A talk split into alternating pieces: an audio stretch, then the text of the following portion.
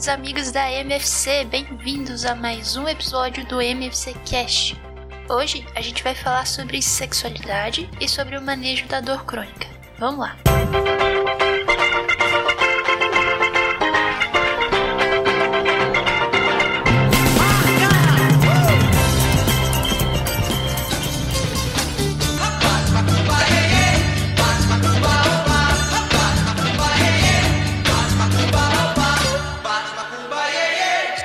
a MFC de hoje, a gente vai falar sobre sexualidade, que é um tema que o médico de família tem que saber abordar com seus pacientes, uma vez que a saúde sexual é um direito fundamental para todo mundo. É uma questão de lidar com uma necessidade básica do ser humano e que por muitas vezes é negligenciada pela própria questão moral, o tabu que traz falar sobre sexualidade, tanto da parte do médico quanto da parte do paciente. E é isso que eu quero lidar com vocês hoje. A primeira questão que eu queria filosofar um pouquinho, voltando bastante com vocês, é sobre o ser humano ser um ser fundamentalmente social. O, o ser humano ele precisa estar cercado de outras pessoas, ter relações com outras pessoas. Dificilmente alguém consegue viver na solidão completa. Isso é essencial do ser humano viver em sociedade para montar a sociedade, para montar grupos que interajam, eles geralmente precisam criar uma identidade. E para criar uma identidade, eles acabam selecionando ali uma quantidade de normas e crenças que vai servir para esse grupo, para criar essa identidade. O que a gente acaba falando que é a cultura de cada grupo social certo? Então, é inerente que grupos sociais vão criando culturas com normas e, e caixinhas para que as pessoas entrem dentro dessa caixinha. E por que, que eu estou falando da origem da cultura dos diversos povos?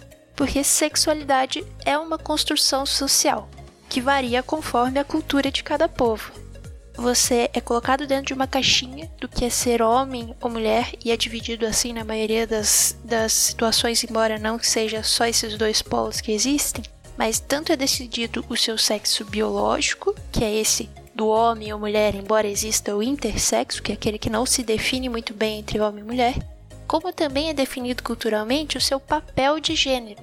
Definem por você a partir do teu órgão reprodutor antes de você sequer nascer, já está definido a forma como você deve se comportar, como feminino ou masculino. Esse é o gênero. Eu me identifico como um ser feminino quando eu cumpro os papéis desse gênero estabelecido pela minha sociedade. E geralmente você tem uma necessidade social que é errada, mas ainda a gente vê bastante isso, de que seja congruente entre sexo biológico e o gênero. Por isso que existe o trans, que é aquele que transgride essa, essa regra e tem um sexo biológico definido que não foi definido por ele, e ele se identificou com um gênero diferente, seja masculino ou feminino.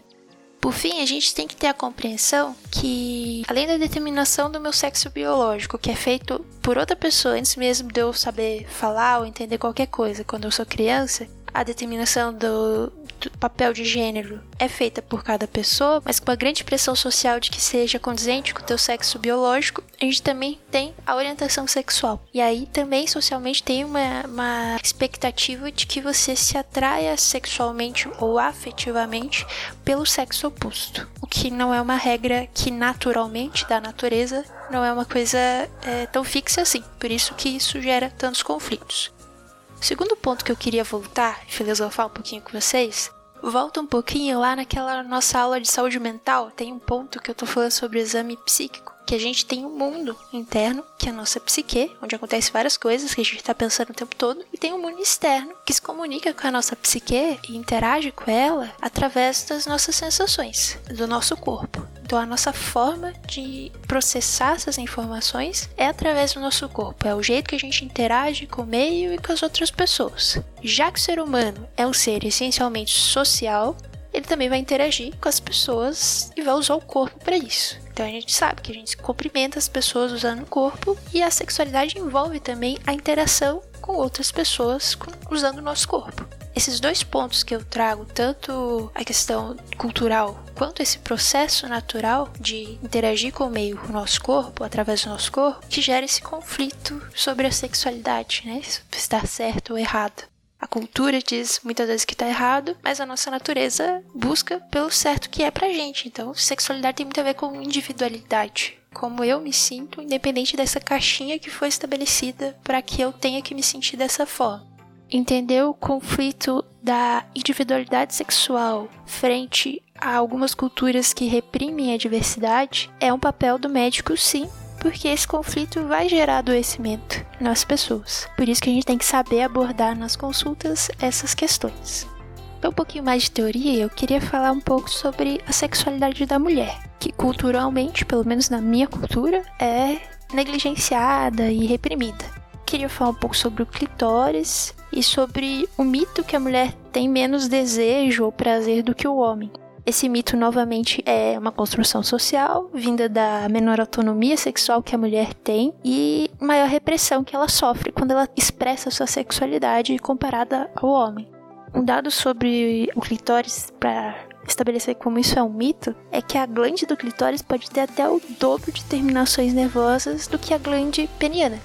Ou seja, é um órgão de prazer, fundamentalmente de prazer, então o clitóris não tem nenhuma outra função senão de prazer, e aí entra outra questão cultural que pode vir de que o sexo é só de reprodução, então para que o clitóris? Mas essa percepção de que a mulher não está tendo prazer não é para ser normalizada. Ela, inclusive, pode ser um indício de violência doméstica. Eu tenho que entender que às vezes a forma de prazer da mulher é diferente da do homem. Ela envolve muito mais fatores simbólicos e por ela não ser considerada nessa caixinha cultural de que o prazer foi pensado para o homem, não para ela, a gente não pode passar por cima desse prazer e considerar um fator de risco ela não estar tá sentindo prazer na relação.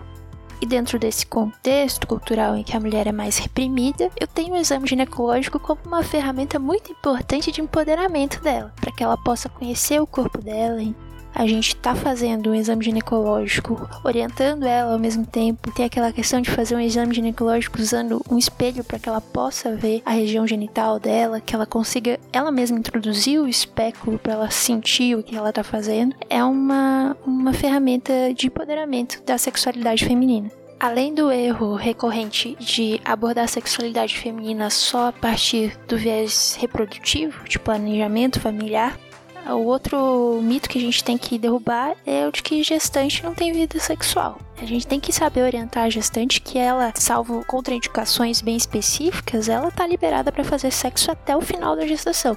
O sexo com penetração vaginal não machuca o bebê de forma alguma e também o orgasmo não induz parto prematuro. Então, essas coisas são mitos que a gente tem que saber orientar a gestante que ela tá liberada para fazer atividade sexual na maioria dos casos. Outro mito é que na menopausa o libido vai cair. O libido, ele não pode ser considerado uma consequência da menopausa, simplesmente. A gente tem que saber abordar as questões sociais mesmo, de ciclo de vida de uma mulher que entra na menopausa e pode estar diminuindo o libido por causa dessa, dessa mudança de ciclo de vida não necessariamente a gente vai culpar a menopausa e falar que é isso. É, entrou na menopausa, assim como o envelhecimento, né? Envelheceu, diminuiu o libido. Nada a ver. Envelhecer de forma saudável não consequentemente diminui o libido, assim como a menopausa não consequentemente necessariamente diminui o libido, e por isso a gente tem que saber abordar as questões sociais que tá levando essa pessoa a diminuir o libido, mais por uma questão psíquica do que física necessariamente é, exceto o caso físico, que seria a diminuição da lubrificação, mas esse a gente resolve bem facilmente com lubrificante. E por fim, temos que considerar que a partir do momento que grande parte das mulheres usam anticoncepcionais, elas têm uma diminuição de libido por causa do anticoncepcional. Isso é uma coisa para se abordar com elas, para elas não se cobrarem, sabendo que é um efeito, esse sim é um efeito esperado do uso do anticoncepcional, o uso de antidepressivo que vem crescendo bastante, então essas coisas a gente tem que saber orientar os pacientes sobre isso sobre a sexualidade dos adolescentes também é um tópico muito, muito importante, visto que um dado do Brasil, 57% das pessoas sexualmente ativas tiveram a primeira relação antes dos 17 anos. Então, é aquela fase que tem-se a primeira relação, e geralmente por esse tabu que a gente vem utilizando aqui, sem muita orientação de como tê-la de uma forma segura. Por isso que a gente tem que estar atento a essa população, os adolescentes, ofertar para eles consultas individuais para poder conversar sobre esse tema, ratificar o sigilo da consulta, esclarecer as dúvidas que ele tenha sobre essa mudança que está acontecendo no corpo, sobre os desejos dele e dentro da, dessa consulta tentar identificar e ter atenção para situações de vulnerabilidade e violência que o adolescente pode estar sofrendo.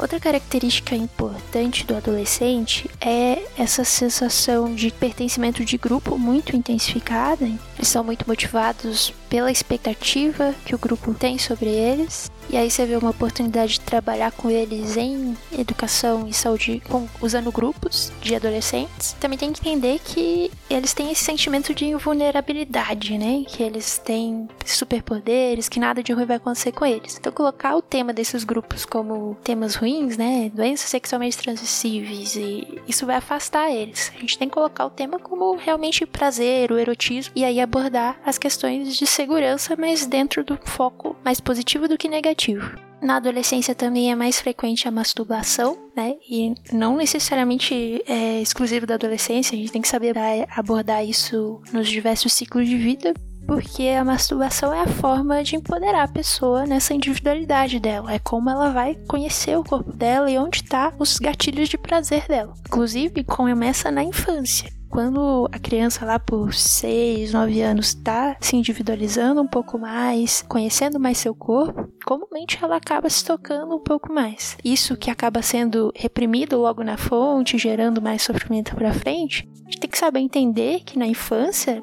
é muito mais, às vezes ele repete, imita comportamentos do adulto, mas nessa imitação ele não leva com, com ele o significado. Então o significado para criança é de descoberta, não é necessariamente a sexualização do corpo. Nessa observação, pulando um pouquinho na adolescência, voltando um pouco para a infância, a gente tem que ter em mente isso, que é normal a criança tentar conhecer o corpo dela e esse padrão de imitação pode ser um gatilho para a gente tentar entender algum abuso, alguma coisa que possa estar acontecendo se, se isso chamar atenção demais. Voltando para adolescência ou voltando para masturbação de uma forma em geral, é, a gente tem que saber tá aberto para conversar sobre isso, que muitas vezes é negligenciado, e falar assim sobre questão de se conhecer, que isso é permitido, que isso é necessário. Sobre o uso de objetos é muito importante a gente saber orientar sobre a lubrificação, porque não é para ser algo doloroso. É, estar aberto para isso é, faz com que a pessoa busque ajuda em situações que deu ruim, né? Ela se traumatizou, é, reteu algum corpo estranho, ela não pode ter vergonha de expor isso para buscar ajuda e, e traumatizar ela sexualmente num momento tão importante de autoconhecimento. Sobre a sexualidade do homem, então, por mais que eu venha falando que a construção foi toda feita para o prazer do homem, existe um grande, é, uma grande cobrança de desempenho nessa construção que vai gerar sofrimento para o homem também quando o homem vem nas consultas, geralmente é relacionado a desempenho, o desempenho sexual, né? Então, impotência, ejaculação precoce, ou às vezes mitos que a gente tem que saber conversar com ele sobre o tamanho do, do pênis. Uh, o tamanho do pênis se relaciona a uma ideia de que o sexo é exclusivamente penetração. E nesse do sexo ser exclusivamente penetração, existe uma falsa ideia de que o tamanho vai ter alguma diferença no prazer pode ter. Como a gente tá falando aqui, é muito individualizado, então alguns casos pode ter. Eu posso considerar então o tamanho do pênis ereto. Aqueles que forem menores do que 7,5 centímetros, bem arbitrário isso. Eu posso tentar encaminhar para urologia para ver se tem alguma coisa a ser feito. Mas sinceramente, não tem nenhuma comprovação científica de que procedimentos cirúrgicos mudem a essa questão do prazer mesmo. Acredito ainda que seja muito mais cultural do que biológico o tamanho do pênis ter alguma relação com prazer sexual. Ainda seria interessante a gente falar sobre toda a diversidade sem esquecer da população LGBT+. Só que eu acho que, como é muito importante, eu vou fazer um programa só sobre o cuidado da pessoa LGBT+, na atenção primária. Então eu vou ficar devendo, por enquanto, a sexualidade para depois incluir mais coisas de saúde mental e tudo mais num programa só para isso.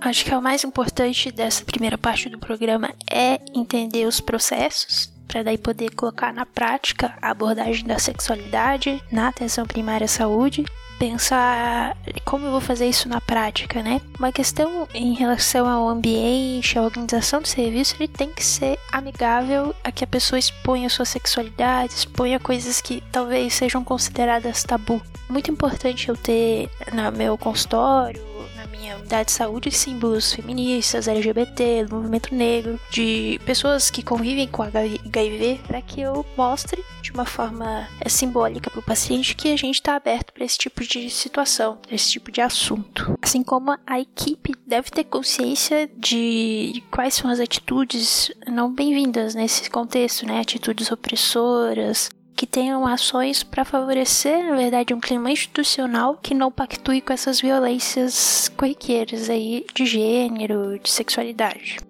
Já na nossa abordagem individual, na consulta, o principal é a comunicação. O erro que a gente não pode eh, deixar acontecer é se deixar levar pelos padrões, como se existisse só um único padrão. Então, admitir previamente que a mulher tem relação com o homem, uma relação monogâmica, é de sexo vaginal. Então, eu tenho que perguntar: e eu não posso sistematizar isso supondo previamente comportamentos que eu julgo que são os adequados, né? Eu tenho que deixar meu julgamento de lado e me abrir e perguntar para o paciente de forma não tendenciosa, sem cuidado com os pronomes, já estabelecendo gêneros. Então é sempre bom fazer, pedir permissão, né? Se você acha que é estranho, então peça permissão desse jeito. Eu gostaria de fazer algumas perguntas sobre a sua sexualidade para ajudar a nossa conversa.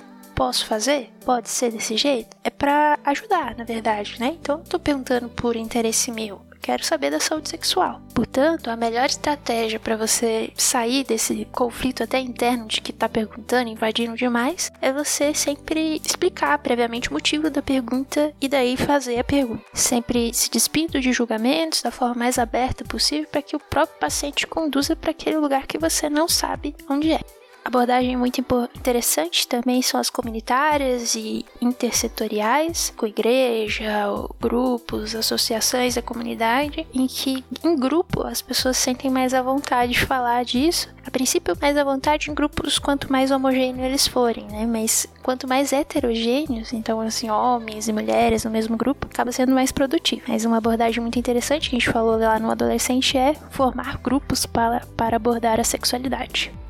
Certo, então é isso. Teria acho que mais, muito mais coisas para falar sobre sexualidade, mas foi uma pincelada para a gente poder refletir até sobre nós mesmos, para ver se a gente está em condição e é, há uma necessidade de promover a saúde sexual das pessoas, porque faz parte da saúde global da pessoa e é um tema que acaba sendo negligenciado, podendo ser uma coisa que nos escapa, né? É o fluxo, é o fluxo, se deitou do que hoje é o fluxo. No fluxo de hoje a gente vai falar sobre dor crônica. Vamos tentar estabelecer um raciocínio para entender como que a gente vai manejar a dor crônica e, por final, criar um fluxo. Para iniciar, então, a definição de dor é uma experiência não só sensorial, mas emocional. Entender essa correlação entre o sensorial, que desperta uma emoção, e isso ser completamente subjetivo, portanto, cada pessoa experiencia de uma forma, é fundamental para a gente abordar esse tema. E o crônico é porque está durando mais do que o esperado. Então, geralmente fica ali entre 3 a 6 meses de uma dor que não está melhorando. Eu coloco como uma dor crônica. Por ser uma questão muito subjetiva, a dor, principalmente aquela dor que está crônica, que já está com aquela pessoa há muito tempo, se torna difícil eu medir isso. Mas eu preciso tentar estabelecer uma escala da dor para chegar em um acordo com o paciente de como que a gente vai tratar ela. Geralmente a gente tenta objetivar isso daí com um número, então uma escala de 0 a 10, sendo 10 a maior dor que você já sentiu na vida e 0 nenhuma dor. Mas eu tenho que, além da forma quantitativa, que é essa que eu falei, considerar a escala da dor qualitativa também. Como que essa dor está impactando a vida do paciente, no sentido de funcionalidade, o que, que ele está deixando de fazer e de bem-estar. E aí vai envolver bastante da medicina centrada na pessoa. Eu vou ter que entender quais são os medos e as expectativas do meu paciente para poder, junto com ele, no plano conjunto, focar principalmente no empoderamento dele. Eu preciso que o paciente que tem dor crônica ele seja resiliente, empoderado, para que eu possa desenvolvendo os tratamentos não farmacológicos. Esse paciente com dor crônica, ele está em sofrimento. Ele geralmente ele está desorganizado de alguma forma quando ele vem te buscar. E o papel do médico é tentar organizar o paciente, sem cair na dinâmica de que é o médico que vai curar a dor do paciente porque essa é uma dinâmica fadada ao fracasso e à frustração, tanto do médico quanto do paciente dor crônica é uma coisa que a gente tem que trabalhar muito com o psicológico do paciente e principalmente na questão do o que é uma melhora. Eu vou melhorar 100%, por isso que as expectativas do paciente têm que ser ajustadas para a realidade. Nesse meu trabalho de empoderamento do paciente, eu tenho que frisar no que tem de mais importante na dor crônica que é focando nesse automanejo do paciente em relação à sua própria dor, que eu tenho que frisar muito com ele o fato dele permanecer ativo para ter menos dor. O que inicialmente vai parecer um pouco paradoxal para o paciente, já que quando ele está mais ativo, geralmente a dor piora, então quando eu caminho a dor piora. Mas a verdade é que os pacientes ativos têm menos dor, e por isso que eu tenho que estimular isso no meu paciente. Inicialmente, então, eu vou perguntar sobre a rotina de atividade física desse paciente, o que, que ele já faz, o que, que eu vou abordar com ele de opções dê para se adequar, então individualizar, ele fazer aquilo que ele mais gosta para que seja algo prazeroso e não só uma, um dever que ele tem que fazer e trabalhar com ele essa essa questão que eu falei que é paradoxal, já que eu caminho, eu faço alguma coisa e piora a minha dor. Então, muito trabalhado com esses pacientes é estimular o aumento da atividade física gradual, cada dia um pouquinho. Se você não consegue subir mais que 4 degraus da escada, vamos subir 4 hoje, amanhã 7 e depois um pouquinho mais. A dor é um limitante, embora às vezes vai doer um pouquinho mais para que no futuro doa menos dentro da diversidade de opções que o paciente tem para fazer atividade física, eu posso orientar para ele, sempre considerando o que ele quer fazer, a tradicional caminhada, grupos semanais de ginástica, hidroginástica, tai chi, yoga, alongamento, pilates, tudo isso ajuda a manter o paciente ativo e, consequentemente, diminuir a sua percepção da dor. Posso também e isso vai ser um processo muito multidisciplinar a abordagem da dor, então eu vou considerar a questão psicológica, terapias com manejo de estresse, eu tenho que saber sobre a vida do paciente se ele está estressado, se ele está dormindo bem, trabalhar as habilidades de enfrentamento dele e terapia cognitivo-comportamental, que pode ser presencial ou tem a mesma evidência eu fazer pela internet, se o tempo for uma questão ou o acesso for uma questão que dificulte. Mas ainda na situação de falta de acesso ou dinheiro para psicoterapia, eu gosto de recomendar a meditação para os meus pacientes, que é uma forma de você tentar se autoconhecer, de perceber as suas sensações, ter controle sobre elas. Para facilitar ainda mais, eu acredito que aplicativos gratuitos de meditação são bem-vindos nessa hora. Então, um aplicativo que eu costumo usar chama Insight Time que tem meditações guiadas em português que podem ajudar o paciente nessa prática se ele quiser. Antes de ir para o nosso tratamento farmacológico, eu quero que vocês entendam que existem três tipos de dor e é interessante a gente entender essas dores para poder identificar elas no nosso paciente. O primeiro tipo de dor é a dor nociceptiva. Eu tenho uma lesão no tecido que é detectada por um receptor do sistema nervoso e a gente percebe isso como dor. Esse tipo de dor, então, que tem uma lesão prévia, eu consigo trabalhar muito bem com os analgésicos simples e os anti-inflamatórios também, já que a fisiopatologia desses remédios, a farmacologia desses remédios, encaixa muito bem com a definição de dor nociceptiva. O segundo tipo de dor é a dor neuropática. A lesão agora é no próprio sistema nervoso. E isso gera um tipo de dor diferente. Uma dor que é meio tipo choque, queimação, às vezes até por, pelo próprio sistema nervoso, que é o, mensageiro, tá com problema, tá com a lesão, eu recebo essa mensagem de uma forma deturpada, né? Como, por exemplo, a hiperalgesia. Um estímulo doloroso dói muito mais do que era para ser. Ou a alodínia. Nem era para doer, mas me dói. Então essas coisas me chamam a atenção para uma dor neuropática. E na dor neuropática, apesar de eu poder usar os analgésicos simples, anti-inflamatórios, me salta mais a fisiopatologia medicamentos que têm ação no nervo. Aí vão entrar os anticonvulsivantes, gabapentina, pregabalina, tricíclicos como amitriptilina, antidepressivos como a duloxetina. Aí eles são muito bem-vindos. Assim como são muito bem-vindos e fazem sentido para o terceiro tipo de dor, que é a dor por sensibilização central. Nesse tipo de dor, eu tenho ausência de lesão, mas existe uma hiperativação do sistema nervoso. Essa dor é bem frequente na dor crônica porque às vezes existia uma lesão e de tanto essa lesão ficar provocando o nervo, chega um ponto da plasticidade neuronal que eu não tenho mais a lesão, mas eu tô ainda soltando os disparos. O exemplo mais comum dessa dor, desse grupo, é a fibromialgia. Então, para o tratamento farmacológico é importante eu ter essa dinâmica em mente. Essa dinâmica também eu posso enriquecer ela com a ideia que a OMS nos traz de escada da analgesia. Existem intensidades de analgésicos que eu vou usando conforme a intensidade da dor do paciente, como se fosse uma escada. Cada degrau que eu subo, eu elevo a intensidade do analgésico que eu estou usando no primeiro é, degrau dessa dor, que vai ser uma dor leve, moderada, eu vou me, me ater apenas a analgésicos simples ou anti-inflamatórios. Analgésicos simples, paracetamol, dipirona, anti-inflamatórios, lembrando da questão do uso crônico de anti-inflamatório que não é recomendado nem para o rim nem para o estômago. No segundo passo que eu vou dar, uma dor um pouco mais moderada, lá para intensa, eu já começo a considerar, além dos analgésicos simples e AINES, eu considero os opioides. E no meu primeiro passo dos opioides, que já é o segundo passo da analgesia, eu considero opioides fracos. Só lá no terceiro passo, em que eu já tentei tudo isso, eu vou lá e passo para os opioides fortes. Associando a esse conceito que a cada passo, desde o primeiro, eu posso colocar adjuvantes, que são como eu já falei, os neurolépticos, lá, os epilépticos e, e, antidepressivos. Então, dependendo da minha mecânica da dor, eu coloco ou não eles, antes ou depois. Eu considero essa escala como um importante conceito para a gente saber para manejar os pacientes de acordo com a intensidade da dor dele.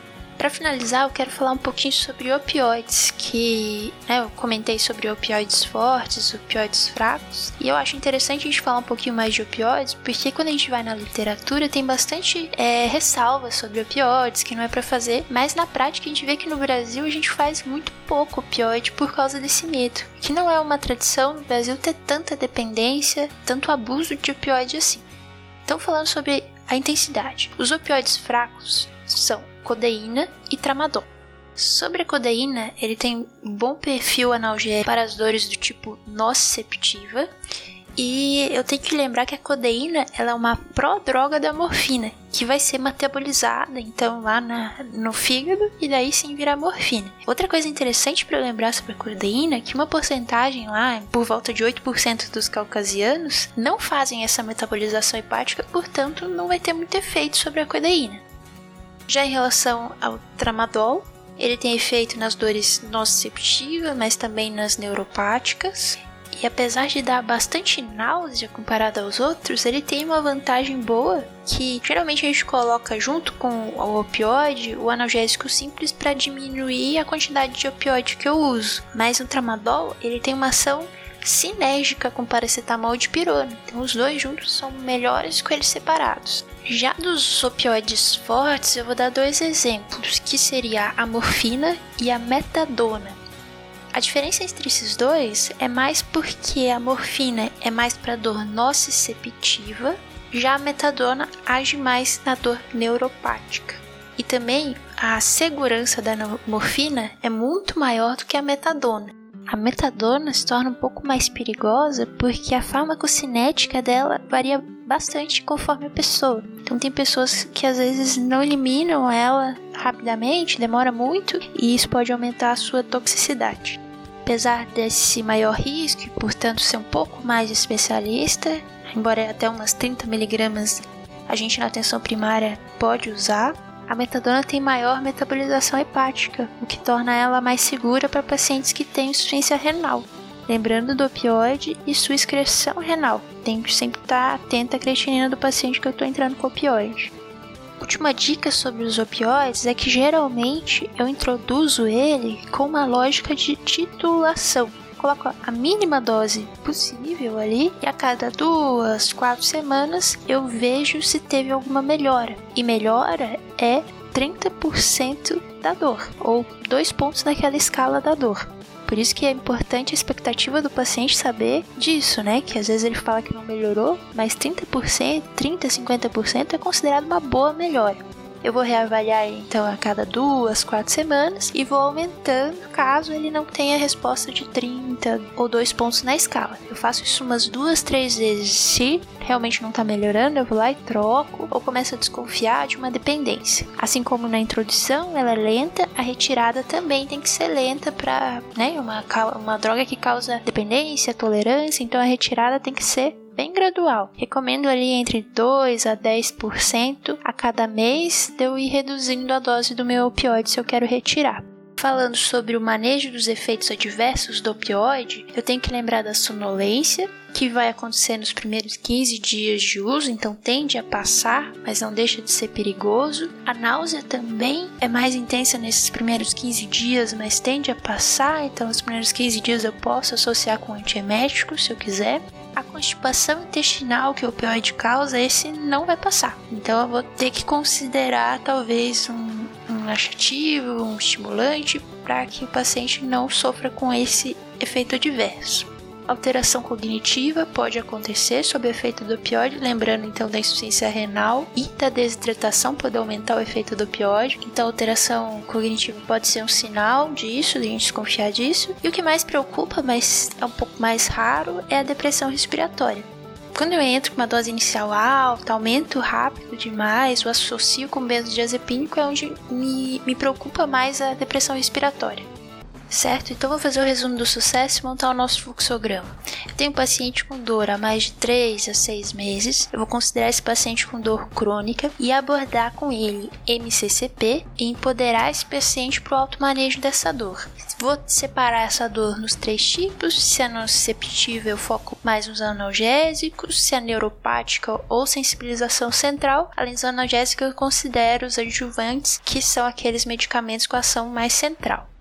Não esquecer de considerar os opioides. Não precisa ser logo de cara, mas ele às vezes vai ser necessário para trazer conforto para o paciente.